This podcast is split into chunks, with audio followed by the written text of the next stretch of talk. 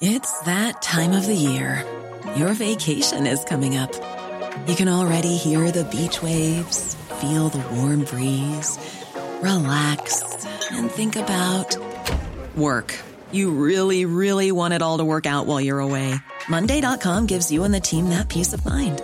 When all work is on one platform and everyone's in sync, things just flow wherever you are. Tap the banner to go to Monday.com.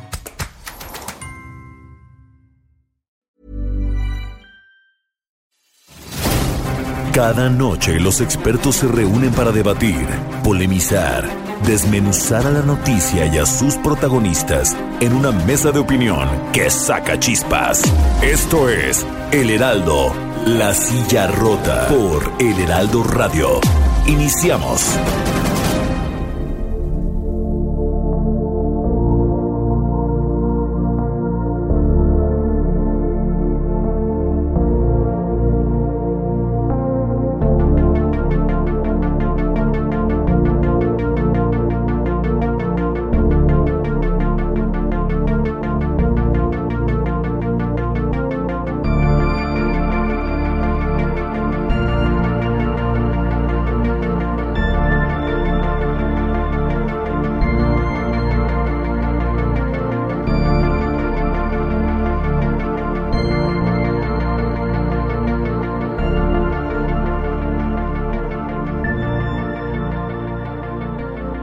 Buenas noches, bienvenidas, bienvenidos a la mesa de opinión El Heraldo de México, La Silla Rota. A nombre de Alfredo González, titular de este espacio, le saluda esta noche su servidor Isaías Robles. Como todos los miércoles, le doy la bienvenida a mi colega y amigo Jorge Ramos, titular también de este espacio. Jorge, ¿qué tal? Bienvenido, muy buenas noches. Isaías, ¿qué tal? Eh, muy buenas noches, auditorio, ¿qué tal? El pasado 1 de diciembre, el presidente Andrés Manuel López Obrador afirmó que están sentadas, dijo él, las bases de la cuarta transformación. Eso dijo, ¿no? En su, en su, mensaje, en su ah, discurso, ¿no? De, en informe al pueblo, ¿no? Informe, que ya no sabemos cuál, qué, qué, número de informe es, debe ser como el enésimo, pero bueno. Eh, ¿En qué hemos avanzado? Eh, ¿En qué hemos retrocedido en materia económica, de seguridad, política, salud, porque bueno, la realidad eh, parece tener otros datos, ¿no? Así es, y bueno, a dos semanas de que concluya este año justamente, creo que es relevante, Jorge, la, la, propuesta que nos haces de hacer un corte de caja a la cuarta transformación, ¿no? Y bueno, para ello has convocado, hemos convocado en este espacio a Tania Larios, ella es secretaria general del PRI aquí en la Ciudad de México, Ana Villagrán, panista, concejala en Cuauhtémoc y aquí también en la capital del país, y al diputado federal por Morena Alejandro Viedma, los tres muy jóvenes, los tres polemistas, los tres aguerridos que nos van a dar un muy buen análisis justamente de cada uno de estos aspectos de los que nos has comentado, Jorge. Así es, y fíjate, eh, interesante, la verdad es que sí, creo que es importante eh, escuchar a los jóvenes, ¿no? A los, eh, los, los, los, jóvenes que a están... Los nuevos cuadros. Eh, que están entrando ya en, en, en, en la política y bueno, eh, los tres invitados eh, pues muy muy muy muy buenos pues para, para el debate. Así es, entonces jóvenes. damos la bienvenida a Tania, Ana y Alejandro, bienvenidos, muy buenas noches, gracias por estar con nosotros. Muchas Hola, gracias. Buenas noches. Gracias a, a cada gracias. uno. Gracias, buenas noches a todas y a todos. Y Muchísimas bueno, gracias. Pues entramos en materia, Jorge. Entramos en materia y bueno, vamos a empezar con, con el primer tema. Vamos a ir desglosando tema por tema, pero eh, queremos entrarle en el, eh, con el asunto de la economía. ¿Es la debacle o vamos bien? El panorama económico para México, decíamos, es negativo.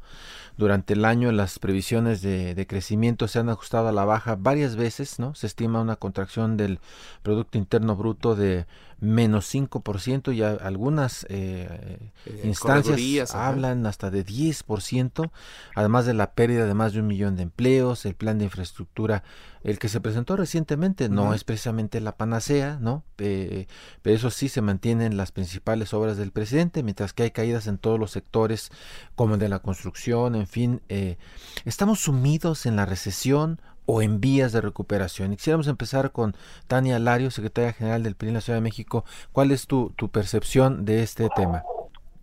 Muchas gracias, Jorge y Isaías. Para mí es un gusto estar con ustedes hablando de un tema tan importante como los que vamos a tratar más adelante. Hablando en términos económicos y haciendo, como bien decían, un corte de caja del gobierno de Morena en este 2020, primero mencionar que ha sido un año sumamente difícil para todos y para todas, pero recalcar que se ha complicado este año por una nula estrategia económica.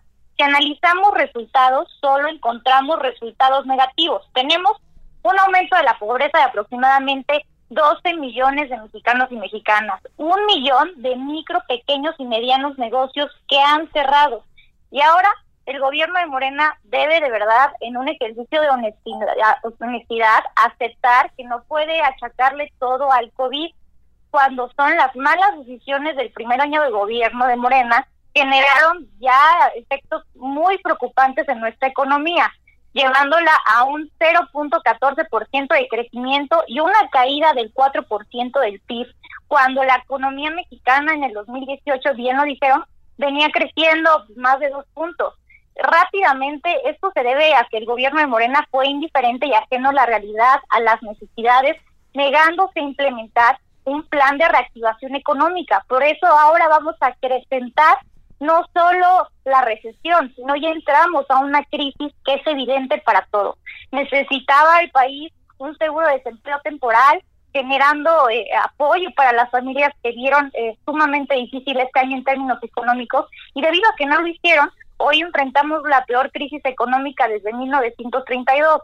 Lamentablemente este gobierno solo tiene lugar y su presupuesto a programas clientelares de Morena que no resuelven el problema de raíz, no alcanzan para sacar de la pobreza a las y los mexicanos, no generan empleo y no generan salarios dignos, aparte de que México salió del ranking de países con mayor confianza para la inversión extranjera y la inversión extranjera cayó un 9.9% anual en términos de inversión extranjera directa. La política económica de este gobierno ha alejado a los inversionistas, aislando a México del mundo y tristemente nos está robando la posibilidad de salir adelante.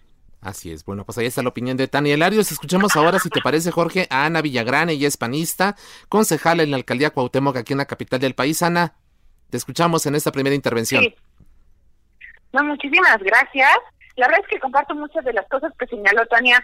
Lo que a mí me molesta muchísimo es esta constante manipulación discursiva de la que somos pues víctimas desde que el presidente Andrés Manuel López Obrador comenzó su este sexenio, eh, que francamente creo que es un barco sin rumbo desde hace dos años. El tema es que todas las mañanas nosotros escuchamos que la prioridad son los pobres, pero creo que lo que más va a dejar esta cuarta transformación son pobres en el país. Y el tema, algo que da mucho coraje es que se excusan diciendo que la pandemia y que la crisis global y que esto está pasando en todas las naciones, pero el tema es que México iba a la deriva desde antes del COVID. Después el mal manejo, el mal planteamiento y esta manera en la que el presidente dijo, no importa, yo puedo generar un austericidio en el país y todo se va a mantener, los de arriba, como estamos barriendo la casa de arriba para abajo, todo se va a mantener. Pero el presidente no se da cuenta que el, país no se sostiene con programas sociales. Una ayuda asistencialista creo que sí le puede cambiar la realidad a las y los mexicanos de menores ingresos, pero con eso no sostienes la economía y mucho menos mantienes los negocios. La razón del presidente a no reunirse con empresarios, después golpearlos con esto del outsourcing y después seguir avanzando así con una cerrazón absoluta donde tienen a, secretarios de Estado que solamente les están sacando casas escondidas, eh, patrimonio no declarado, o sea, es eh, escándalo tras escándalo. El presidente se queda callado con cosas como las de Felipe Obrador o con las de Pío López Obrador y al final, o sea, y al final lo único que puede salir de su boca es es que eh, la, la, mafia del poder y todos están unidos contra mí y la prensa, los pastines inmundos que me atacan todos los días y no se dan cuenta de lo bueno y lo magnánimo que soy. Creo que estamos observando entonces un país de, de muchos golpes, de muchas cosas negativas, pero nos tienen absortos hablando de una falsa rifa del avión presidencial. Al presidente no se le inmuta la cara cuando le dicen a los papás que de los niños eh, con cáncer que no hay medicina desde hace y, y de repente sale con frasecitas como es que la pandemia nos quedó como anillo al dedo y se burla de la cantidad de masacres que se han cometido en estos dos años. Entonces, por lo menos en términos económicos, porque ya me decía un poco, estamos mal, el presidente no lo quiere reconocer y no han querido activar mecanismos como sí lo han hecho otras naciones para salvar la economía de las y los mexicanos, destinando por lo menos solo un 1% del PIB para la ayuda del COVID y eso solo es la primera parte. Lo que ahora nos tiene que preocupar es cómo vamos a empezar el 2021, que es un año electoral y donde a todas luces parece que este, esta gente va a lucrar con el tema de la vacuna. Claro, gracias Ana Villagrán. Y bueno, preguntarle al diputado federal por Morena, Alejandro Viedma. Bueno, pues se habla aquí de hay más pobres, 12 millones de pobres, eh, desempleo, un millón de, empleos perdidos. Programas asistencialistas. Programas asistencialistas. ¿Cuál es tu percepción, eh, Alejandro, de, del, tema económico? ¿Si estamos en este desastre que plantea Tania, que plantea Ana, o, o tú tienes otros datos? A ver, yo quisiera primero contextualizar la situación actual. En primer lugar, yo considero, y, según datos, la desaceleración económica que tanto se ha señalado ahorita tuvo como punto de inicio el segundo semestre del 2018, es decir, la pasada administración. Y en segundo punto, eh, aunque ya, aunque no les gusta, en palabras del Banco Mundial, es una realidad que el COVID ha llevado a la economía a una recesión eh, casi peor después de la Segunda Guerra Mundial. De hecho, eh, según también datos eh, el comercio y las finanzas derivadas de la distorsión de la oferta y la demanda, en el mundo entero se van a contraer entre 5 y 7%. Pero a ver, no estamos buscando ni excusas ni culpables, sino soluciones. A mí me parece que la política económica en esta administración ha sido muy clara y es muy contundente. Apoyar el desarrollo de quienes más lo necesitan. Yo sostengo que mienten quienes aseguran que no se ha hecho nada por reactivar la economía o por generar empleos. Un ejemplo, este eh, gobierno emprendió el mayor programa de capacitación para los jóvenes en la historia no de México, sino de América Latina, y se ha apostado por la inclusión productiva de miles de microempresarios. Pero a ver, otro ejemplo. En aras de reactivar la economía, en el presupuesto que aprobamos hace unos meses en Cámara, se dio un aumento real del 5.3 en gasto de inversión y nuevamente hubo una reducción al gasto corriente en 1.3%. A mí me parece que eh, esto es con aras de beneficiar a las y los mexicanos sin necesidad de despilfarrar en aparatos burocráticos como se hacía en otros sexenios. Y también, eh, nos parece que los resultados están a la vista en algunas acciones. Según datos del INEGI, la economía creció 12% en el último trimestre reportado y esperamos cifras muy similares de este último trimestre para el cierre del año.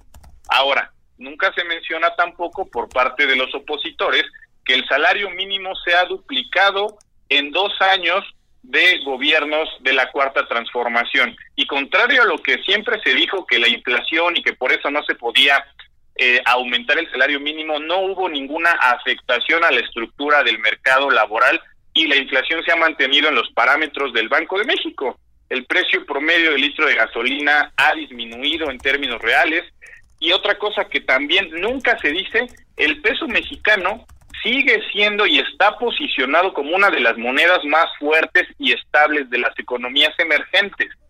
A ver, yo sé que no les gusta, pero les pese y, y aunque no les guste, el pronóstico del presidente se va a cumplir. Vamos a tener una recuperación económica en forma de V, en donde desde luego sí hubo una caída, como ya se mencionó, pero estamos, y ahí están los datos del INEGI del último trimestre reportado, en crecimiento para formar una V.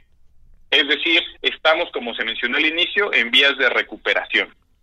Bueno, pues ahí está Alejandro Viedma, dice que efectivamente habrá recuperación y que... ¿Será en V? Y será en V y que estamos ya en, en esa vía.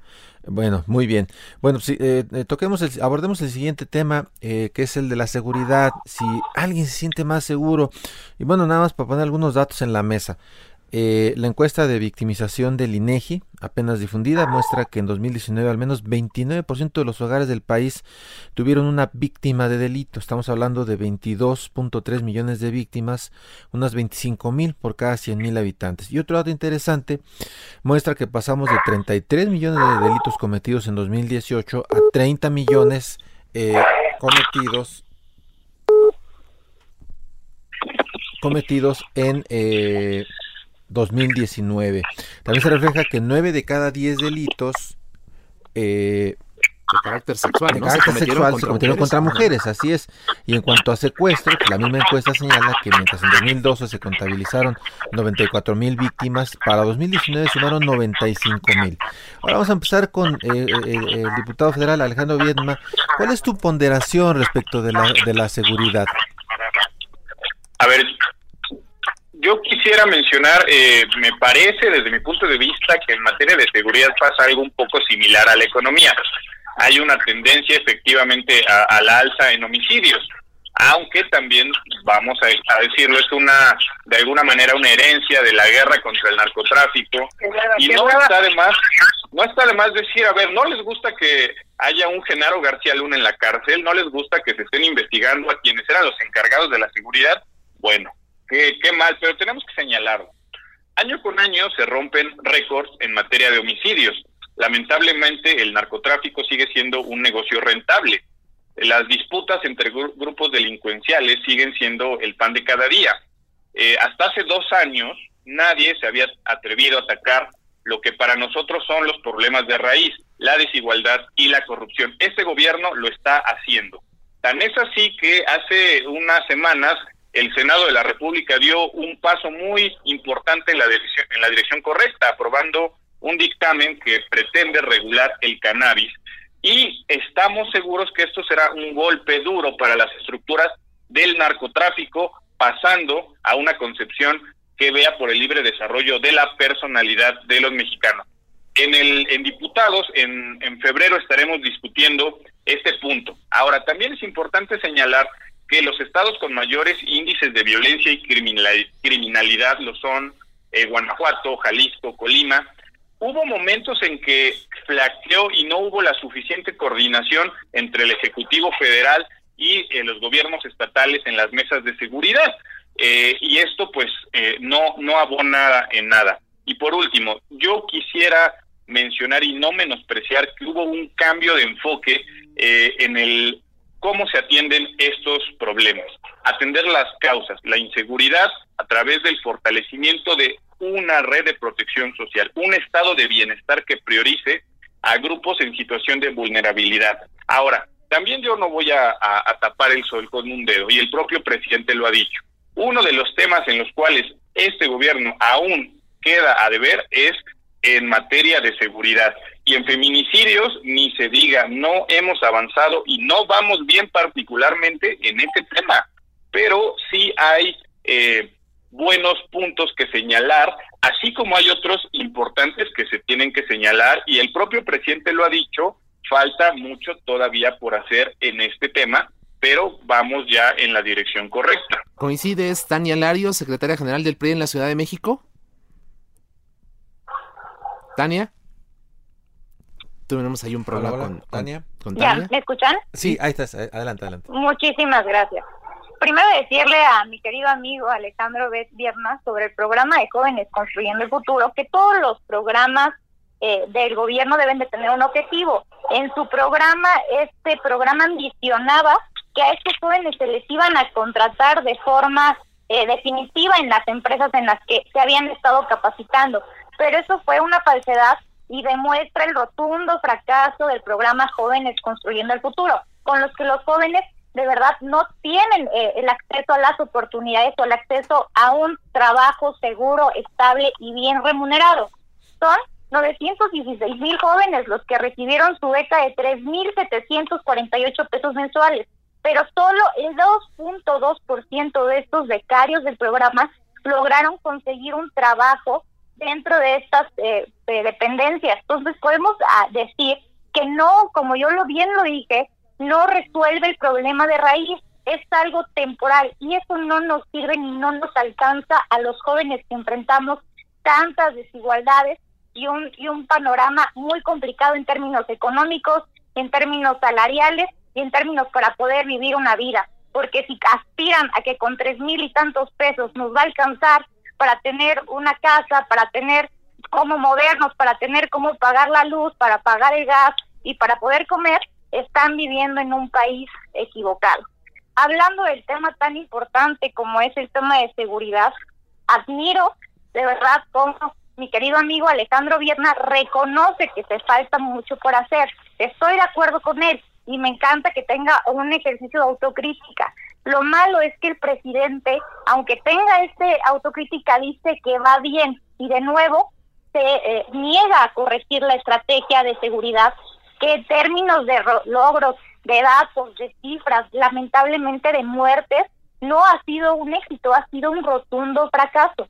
Tenemos más homicidios y feminicidios en el 2020. Va a ser el año más sangriento nuevamente de la historia de nuestro país.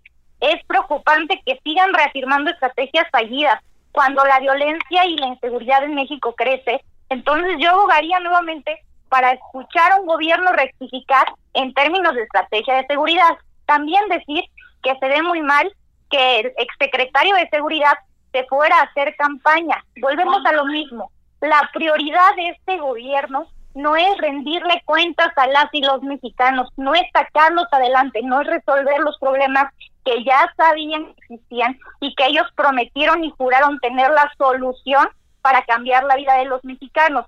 Su prioridad es pensar más en lo electoral y seguir haciendo campaña. Eso no nos alcanza. En términos de feminicidio, este año este, también de homicidios han sido asesinadas 2.874 mujeres y niñas, según el Observatorio Ciudadano Nacional del Feminicidio.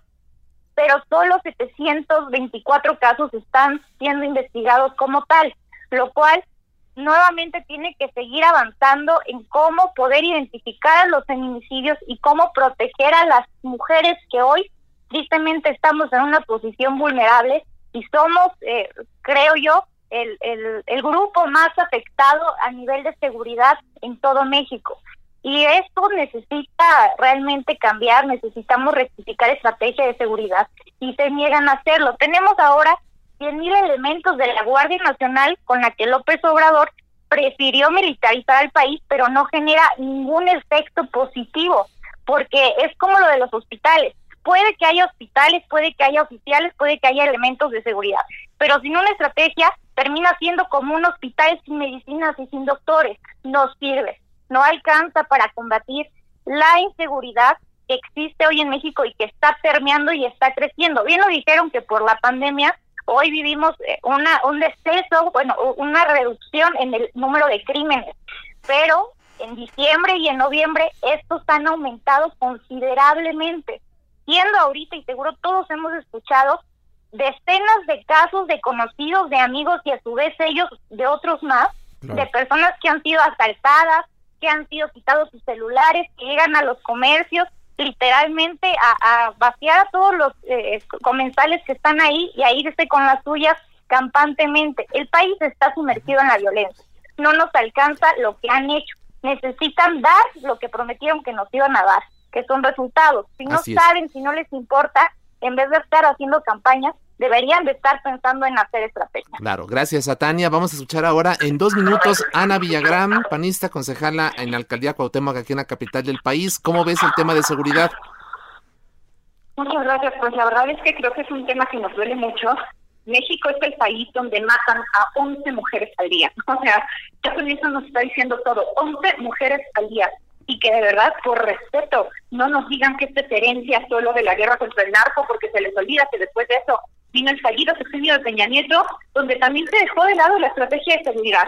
Y sé que siempre vamos a tener una deuda histórica con el país por los muertos que generó este enfrentamiento frontal, pero por lo menos Felipe Calderón, que ya tampoco es tanto de mi devoción, pues, pero fue un presidente que hizo algo, que tuvo el valor para enfrentar y no salir en una campaña a decirle a los delincuentes, en mi sexenio va a haber abrazos, no balazos, para que votaran por él. Por lo menos en el último sexenio panista, observamos un gobierno con una visión de aquí, si la haces, y la pagas. Y sabemos que los resultados no fueron buenos, pero como tal, sabíamos que teníamos un sexenio que enfrentaba, pues, enfrentaba a los delincuentes. Y ahorita, ¿qué es lo que tenemos? Así es, pues ahí está, ahí está la opinión eh, de, de, Ana. Así que bueno, vamos a, si te parece, eh, Jorge, hacer una pausa y volvemos. Todavía tenemos, está, está bueno el debate, la verdad, pero todavía hay temas importantes de los cuales hablar. El asunto de la política, cómo ven la crisis en materia de, de salud, la corrupción, cómo, cómo evalúan estos jóvenes políticos el tema del combate justamente a esta mala práctica. Volvemos después de la pausa, Jorge. Estamos en la mesa de opinión, El Heraldo de México, La Silla Rota.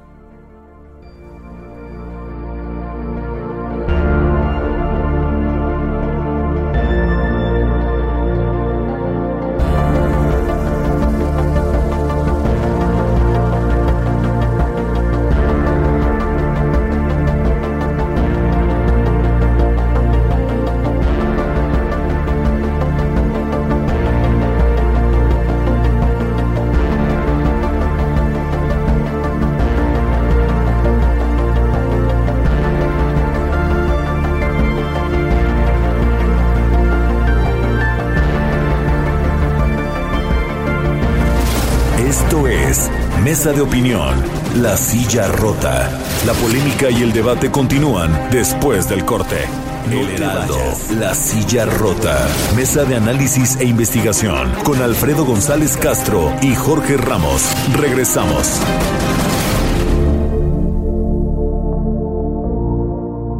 Volvemos aquí a la mesa de opinión, el Heraldo de México, la silla rota, nombre de Alfredo González, titular de este espacio. Le saluda esta noche su servidor Isaías Robles, y siempre acompañado de mi colega y amigo Jorge Ramos. Jorge, pues estamos en un debate muy interesante, está poniéndose bastante bueno el tema, ¿no? Sí, fíjate que eh, y quisiera provocarlos a los tres porque eh, eh, Tania proponía y, Ana la, secundó, pero me gustaría escuchar al diputado Alejandro Vierna si plantearían que se hiciera un replanteamiento de la, de la estrategia, de seguridad del presidente López Obrador. Eh, yo recuerdo, por ejemplo, en, el sexenio de, Felipe Calderón, cuando se suscitaban crisis muy fuertes, eh, se convocaban a grandes mesas con eh, la sociedad civil, empresarios, gobernadores, de las víctimas. de las víctimas. Fue muy famosa aquella reunión cuando Alejandro Martínez dijo, si no pueden, renuncien, ¿no? Este, y bueno, algo se hacía por, lo menos se pactaba entre todos y algo, algo acordaban. Pero en este sexenio no vemos nada de eso. O sea, eh, yo les preguntaría, y, empezaría con Alejandro, si estarías de acuerdo en que se tiene que replantear la estrategia de seguridad del presidente. A ver, yo, yo quisiera decir, hay, hay números que sí son favorecedores a la estrategia. ¿Cuál es el problema? Que, por ejemplo, a excepción del homicidio doloso y el feminicidio, esos números han subido, no han disminuido. Y además son eh, mediáticamente y son los que más son visibles, los que más afectan, los que más molestan, los que menos nos gustan y son los que han aumentado. Es decir, yo no acompañaría una visión de que no ha funcionado la estrategia de manera integral. En estos dos rubros, ahí están los números, en homicidio doloso y en feminicidio no ha funcionado. En los demás rubros, sí, sí ha funcionado. Se han terminado 87 cárteles, eh, la Guardia Nacional ya tiene más de casi 100 mil elementos. Es decir, sí hay buenas noticias, pero en temas muy complicados no las hay. Ahora, tampoco comparto esta idea que se decía que no ha habido reuniones con empresarios. Simplemente en el tema de outsourcing hubo un acuerdo hace unas semanas muy importante con los principales empresarios y cámaras empresariales. Pero ahora, una, un replanteamiento de la estrategia, yo creo que la estrategia no ha terminado de implementarse, yo creo que la estrategia en dado caso, únicamente en estos dos rubros, a mí me parecería que valdría la pena analizarla. Pero sobre todo, y específicamente, y aquí creo que los, los tres podemos estar de acuerdo, en el de feminicidio. Aquí sí creo que ha faltado, eh, el gobierno ha quedado a deber y muchas veces el propio presidente lo ha abordado de maneras muy incorrectas que no abonan y no ayudan en nada. En los demás rubros, me parece, vamos avanzando.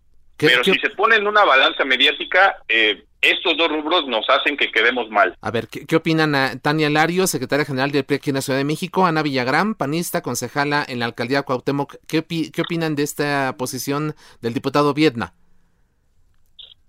Pues mira, eh, lo que yo creo es que eh, está, estoy de acuerdo en el término de los feminicidios que debería de replantearse Inclusive el presidente había prometido que iba a haber mañaneras exclusivamente abocadas a este tema. Nos queda pendiente, por supuesto, necesitaría él empezar con cursos sobre violencia y paridad de género, pero no alcanza, no podemos subestimar o, o intentar hacer menor el, la situación con dos homicidios, porque la violencia es brutal. No podemos aspirar a que igual y es menos grave que solo en dos hay aumentos cuando son los más fuertes, los más importantes y los que terminan devastando y rompiendo la vida y la tranquilidad de una familia para siempre con la pérdida de un elemento. Creo y desearía que no hubiera el exsecretario de Seguridad irse a campaña, porque nos está fallando a todos y nos está demostrando cómo nunca fue la prioridad la seguridad de las y los mexicanos. Ojalá podamos repuntar el compromiso para poder salir adelante. A ver, Ana Villagrán, ¿te escuchamos ahora? Este, sí, sí, sí, a ver, ¿tal, la, tal es la importancia que le da este gobierno al tema de seguridad de las y los mexicanos? Que el titular prefirió dejar tirado el changarro e irse como candidato, ahorita precandidato, a un gobierno estatal. Es decir, esa es la prioridad que la cuarta transformación le da este tema. ¿Y por qué les digo? Porque esto los enfrenta directamente con su electorado. Lo que a mí se me hace súper, súper mega ultra injusto es que cada que, que ven que algo, que hay un indicador cuando por lo menos miren algo en el gobierno, salgan y digan que es algo mediático y que son ataques contra el presidente y que les digo contra su honorabilidad. Aquí lo que importa es que estas personas que hoy nos estén gobernando caminaron las calles y se dieron cuenta que no hay una estrategia de seguridad. Aquí solamente en la Ciudad de México hace menos de cuatro meses nuestro secretario de Seguridad tuvo un atentado en una de las principales colonias de la Ciudad de México. Es decir, no están enfrentando el tema como lo tienen que hacer. Y aquí no es un tema de derechos humanos, de violación de derechos humanos o de un replanteamiento ideológico. Es de que el país está sin rumbo. Y les digo, tan es así que el encargado de seguridad prefirió utilizar la Secretaría de Seguridad Ciudadana como una plataforma electoral y que entonces ahorita nos vengan a decir que solamente porque dos delitos están a la alza, es que eso es una mentira, porque ustedes escuchaban en la mañanera y Alfonso Durazo se levantaba el cuello frente al presidente y diciendo todos los delitos se van a la baja y así lo hizo en la gira que todos, en todos los estados, bueno realmente si ni siquiera la estrategia del guachicoleo le salió bien, al presidente se le salió de las manos solo en dos meses y solamente lo utilizó para ocultar el asesinato de la gobernadora de Puebla. Y ya se perdió, pero resultados, ese es el tema. Este es un sexenio sin resultados. Y apenas van dos años. Entonces, que de verdad no nos digan que solo son ataques mediáticos de la oposición. Lo que estamos esperando es, con tanto poder que tiene, Morena ahorita estuviera dando resultados. Y esa es, esa es la preocupación. El tema no ha cambiado para la realidad de las y los mexicanos y la delincuencia en el ciudadano de a pie se vive hoy más que nunca. Lo único que pasa es que este gobierno no está hablando de eso y por eso esperan que no nos demos cuenta. Así es, pues ahí está. Vale, eh, está, está bueno pues el asunto. Pero, pero si les parece, vamos a, cambiar ahora de tema. Vamos a ver otro asunto que tiene, que es muy relevante y es el tema de la salud, ¿no? Eh, en la vida nacional, uno de los asuntos más complejos tiene que ver justamente con el sector salud. Hay escasez de medicamentos para pacientes con cáncer, con VIH-Sida, falta de vacunas contra la difteria, la tosferina, el tétanos y, otras muy importantes como el sarampión o la rubiola. Y bueno, el asunto la pandemia, las cifras del COVID eh, pues son catastróficas desde el punto de vista del, de los pronósticos de Hugo López Gatel de los 60 mil muertos, pues ya estamos duplicando justamente esta cifra y el panorama eh, para algunos, en resumen, es desastroso. Vamos a darles la oportunidad de que expresen una primera opinión sobre este tema, si les parece, dos minutos a cada uno y luego vamos a una contrarréplica en función de lo que cada uno de ustedes establezcan. Iniciamos Tania Lario, secretaria general del PRI aquí en Ciudad de México. ¿Qué, ¿Qué opinas del tema de la salud y del manejo de la pandemia? Pues creo que es un tema sumamente preocupante y delicado porque ya le ha costado la vida a por lo menos 115 mil eh, mexicanos y mexicanas más los subregistros, ¿no? Que están ahí latentes y que hay números que no cuadran con lo que ha pasado. Y bueno, también más de un millón de enfermos, más de un millón doscientos sesenta y siete mil casos de COVID desde COVID desde el 28 de febrero. Esto nos hace señalar nuevamente que la estrategia que desde un principio eh, edificaron no alcanzó y no fue suficiente para llevar a México por un buen puerto. Mencionaron el dato que con 60 mil casos hubiéramos estado en un escenario catastrófico, lo rebasamos ah, y ya lo duplicamos, pero sigue Gatel eh, siendo la cara y siendo la voz de una pandemia mal ejecutada. Él debió de haber sido despedido eh, por por esta estrategia, por estos resultados desde hace muchos meses. Entonces, nuevamente a este gobierno le cuesta mucho la autocrítica y le cuesta tanto que nos termina costando más a nosotros porque es la vida de las y los mexicanos. Aquí en la Ciudad de México eh, enfrentamos el panorama más complejo. La jefa de gobierno, Claudia Sheinbaum, ha intentado alejarse un poco de la estrategia de seguridad, eh, bueno, de la estrategia de pandemia eh, del gobierno de López Obrador sin embargo, está yo creo que está amenazada y no la dejan poner el semáforo rojo, entonces pasamos de cuatro tonos de naranja de alerta de COVID a una alerta de COVID de emergencia. Entonces, nuevamente están jugando con la salud de todos y de todas y lo que es aún más preocupante, están jugando con la vacuna aseverando que se va a centralizar únicamente y el gobierno va a tener la única función de vacunar a los mexicanos. Yo abonaría porque hiciéramos un esfuerzo entre iniciativa privada eh, y, la iniciativa pública por el beneficio de las y los mexicanos, lo cual a ellos parece ser que no les interesa. Bueno, pues ahí está ya la opinión de Tania Larios. Fíjate, Isaías, ahorita que mencionaba ya el tema de las vacunas, hay expertos que están eh, dilucidando respecto de si los estados pueden o no comprar sus propias vacunas. Y en estos micrófonos, aquí en el Heraldo, esta mañana, eh, Patrick Devlin eh, hablaba, ¿no? En, en, estos micrófonos acerca de cómo la iniciativa privada este, va a apoyar el, en el tema de, de las vacunas. Patrick Devlin es representante del Consejo Coordinador Empresarial en términos de salud. Ella es como su representante, justamente la voz en materia de salud del CCE. Y decía justamente aquí con Sergio Sarmiento y Lupita Juárez la necesidad de que también intervenga la iniciativa privada en este proceso. Como ves, Ana Villagrán, panista, concejala en la alcaldía Cuauhtémoc, el tema de la pandemia y de la crisis en el sistema de salud. Ana. Adelante, Ana. Discúlpenme. Este, a ver, e, en el tema de la pandemia, la verdad es que uno a veces ya me cuesta trabajo cómo abordarlo porque de entrada nos obligaron a estar a merced de un hombre más egocéntrico que la historia nacional hubiera tenido. El tema de las vacunas, ahorita lo que me preocupa es que está sonando mucho la versión que solamente va a ser el Estado el que va a poder distribuirlas. Y me encanta en términos de distribución porque se lo van a colocar al ejército y creo que las y los mexicanos no hay una institución que confiemos más que el ejército. Yo estoy segura que en las manos de esta institución las, las y los mexicanos más vulnerables van a tener acceso a la vacuna. Pero el tema es que me preocupa también muchísimo que se viene un año electoral y que en las manos de la cuarta transformación se le cierre la posibilidad a las instituciones privadas de poder eh, brindar la vacuna. Creo que nos también nos va a cerrar una, una, una puerta pues a todas las personas que en algún momento pudiéramos adquirirla. Entonces, me preocupa también que México esté entre los primeros, en el ranking de los primeros países con personal médico muerto. Si nosotros teníamos que haber fortalecido a alguien en este momento, eran nuestras enfermeras, nuestros doctores, y no solo en términos de que ahorita salen a decir que invirtieron en la creación de la Universidad de la Salud aquí en la Ciudad de México, quitándole dinero al sindicato del, del Congreso, eh, que sí, que sí están implementando, que le están pagando eh, estudios en el extranjero a muchos médicos para que se vayan a preparar. Qué bueno, qué bueno, pero el tema es que no es suficiente cuando a las universidades públicas no se les ha dado un mayor presupuesto porque lo pudieron hacer desde el primer proyecto de presupuesto de egresos y aquí el diputado federal no me dejará mentir. Deja, han dejado pasar oportunidades muy grandes. A mí me encanta el papel que ha hecho el canciller Marcelo Ebrard al conseguir vacunas, al estar generando convenios, cómo rescatar a los mexicanos de otras naciones, pero eso no es suficiente en términos de salvarle la vida aquí a los mexicanos en el país.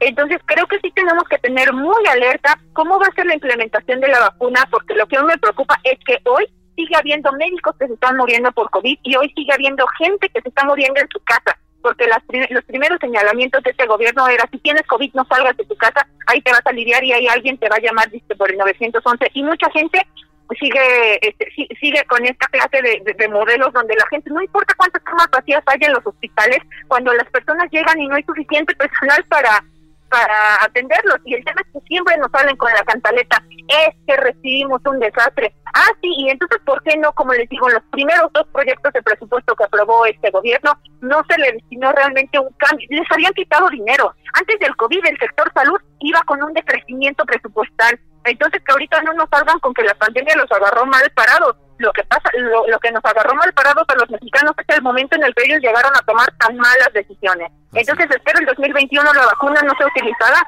en, eh, como un, ticket electoral. Ah, bueno, pues ahí está la opinión de Ana Villagrán. Y bueno, pues eh, lo cierto, Jorge, es que las noticias que hoy tenemos y, y, por parte de las propias autoridades, los secretarios estatales, es que eh, los hospitales están saturados. Simplemente ya no hay y, están los avisos eh, colocados en las instituciones diciendo, mm, pues ya no hay forma, no solamente no hay cama con ventilador, sino simplemente ya no hay posibilidad de, eh, de que se pueda atender a más personas. Y públicos y privados. Públicos y privados, efectivamente. Y además, otra cosa, el personal médico lo ha advertido, está agotado, cansado, estresado porque durante todo este tiempo, pues efectivamente, eh, pues ellos no han podido descansar, ellos no han tenido tregua, ellos son el primer frente de batalla eh, para hacer eh, el combate al COVID, pero vamos a escuchar la opinión del diputado federal por Morena, Alejandro Viedma, sobre estos temas, lo expresado tanto por Tania Larios como por Ana Villagrán. Alejandro,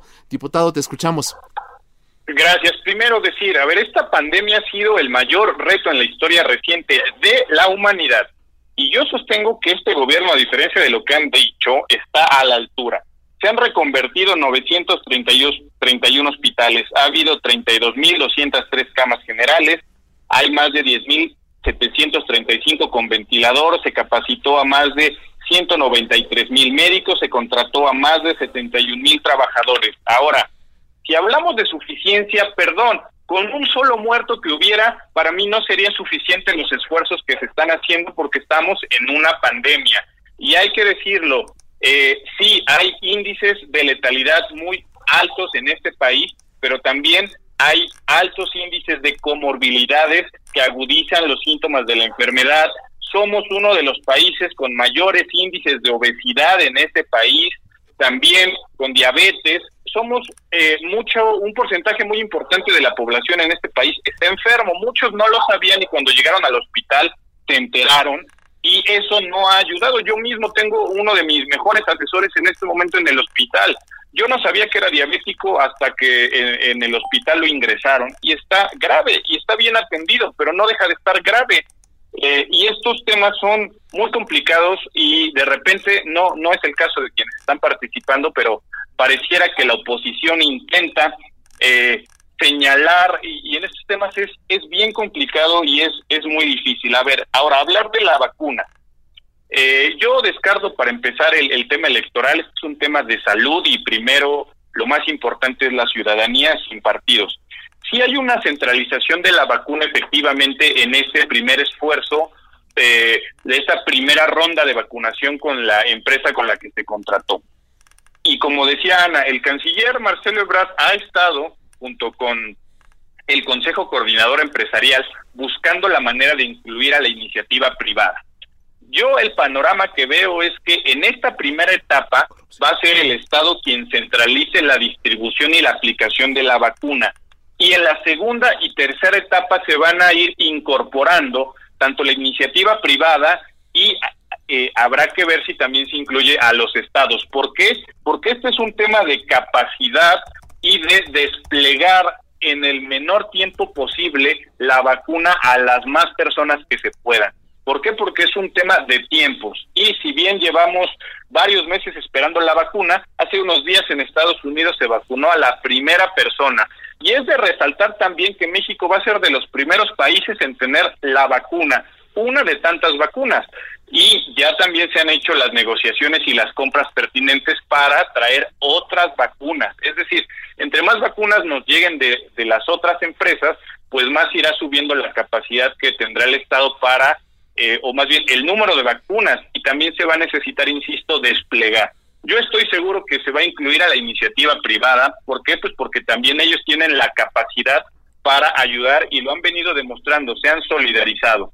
Y con los estados, yo imagino que en algún lado, en algún momento también, y yo estoy seguro que se van a incluir. ¿En qué etapa? No lo sé, porque a final de cuentas también son autoridades en materia de salud.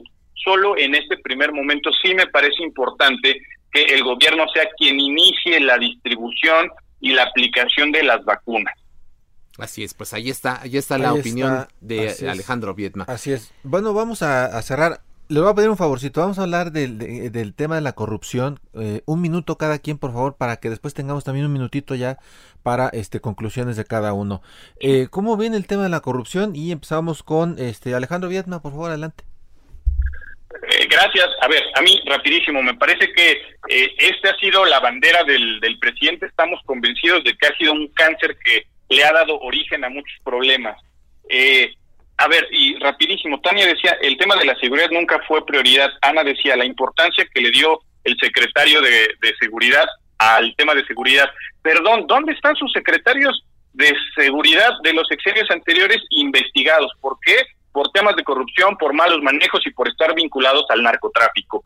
En este gobierno se ha fortalecido a la Secretaría de la Función Pública. La unidad de inteligencia financiera, que prácticamente no existía en otros exenios, ha sido pieza clave no solo en investigaciones de prácticas fraudulentas y potencialmente criminales de administraciones pasadas, sino que también se han sentado las bases de un nuevo pacto al interior de la administración pública. Es decir, han habido avances muy, muy importantes en materia de corrupción. En un minuto me, eh, es imposible eh, hablar un poquito más, pero eh, ha sido el tema frontal de este gobierno que ha recortado para empezar salarios en altos funcionarios, que nos hemos esforzado en el Congreso para que nadie gane más que el presidente y para hacer de el noble oficio de la política eso, un noble oficio y que no se vea a la política como en otros gobiernos y en otras administraciones como un botín.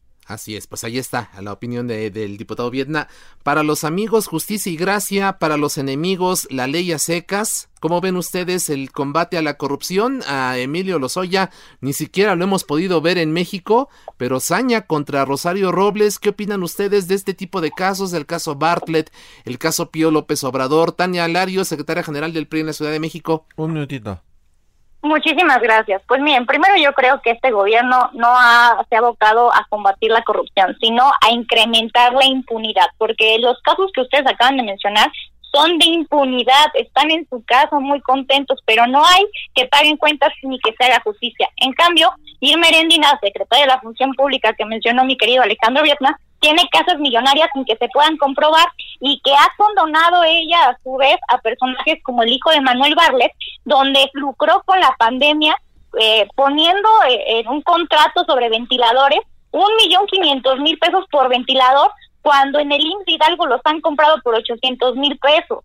Estos casos como el de Felipa López, López Obrador donde 365 millones de pesos en un contrato que le dio Pemex y que intentó negar el gobierno se comprobaron. Ante eso, y como bien decíamos, el caso del hermano del presidente, que también fue condonado por la Secretaria de Función Pública, me habla más de impunidad que de un combate a la corrupción. En ese gobierno hay tráfico de influencias, con los familiares de funcionarios de primer nivel que contratan a sus familiares, a sus familiares con sueldos privilegiados. Vivimos en un país lleno de mentiras por parte del gobierno de Morena. No hay resultados. Yo quiero como joven que el combate de la corrupción sea efectivo y quien la haga la pague. Pero aquí solo tenemos que es el gobierno de la impunidad abiertamente. Gracias, Tania Larios, secretaria general del PRI en Ciudad de México. Ana Villagrán. Este, pues miren, yo la verdad para cerrar, yo esperaría francamente que este gobierno deje de darnos literal la tole con el dedo y que enfrente que este gobierno no ha desaparecido la corrupción. El que digan que la está desapareciendo, por supuesto, es un gran logro del presidente López Obrador. De las pocas cosas que le puedo reconocer es que ha puesto sobre la mesa algo que ha corrompido a nuestro país y a nuestra sociedad desde hace décadas. Pero el que él, el que él declara diario está terminando con la corrupción, no va a quitar que nos olvidemos de las casas de Bartlett, que nos olvidemos de las propiedades de Ackerman y de la Secretaría de Función Pública, que nos olvidemos que disculparon un delito electoral diciendo que eran aportaciones del pueblo, cuando en realidad lo que fue era utilización de dinero electoral de una manera completamente que se demostró en los videos. Y por último, no va a lograr que se nos olvide que su prima, Felipa Obrador, estuvo recibiendo millonarios contratos del Temex que él tanto se está esforzando a rescatar. Pues Entonces, la cuarta transformación puede hablar en contra de toda la corrupción, pero sigue promoviendo la corrupción en el país. Ahí está, pues ahí está la opinión. Creo que un, un programa interesante, Jorge, con polémica, con debate. Y yo, yo. ¿Me regalas, me podrían regalar 10 segunditos? 10 segundos, sí, porque estamos a punto de concluir. La Secretaría de la Función inhabilitó a la empresa de los hijos de Barlet y les dio una multa. Y Pemex rescindió el contrato de la prima del presidente López. Pero se lo condonaron, después lo condonaron y ya no lo deshabilitaron. Hay que actualizarse, querido amigo. Y siguen las investigaciones. Bueno, pues ahí, está. Ahí están las opiniones. Nombre de Alfredo González, titular de este espacio. También agradecemos a Orlando Oliveros en la producción, Jorge Aguilar en los controles técnicos. Los esperamos el próximo miércoles aquí a las 10 de la noche y el martes también en la mesa de opinión a fuego lento. Porque si sirve, yo me lo pongo. Use cubrebocas. Jorge Ramos, Muchas gracias, muy buenas noches. Se despide de ustedes Isaías Robles. Buenas noches, no se los olvide ser felices y usen cubrebocas, yo me lo pongo.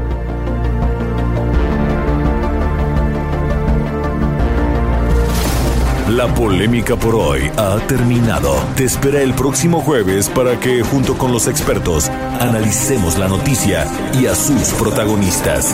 Esto fue El Heraldo, la silla rota. Por El Heraldo Radio, con la H que sí suena. Hasta entonces.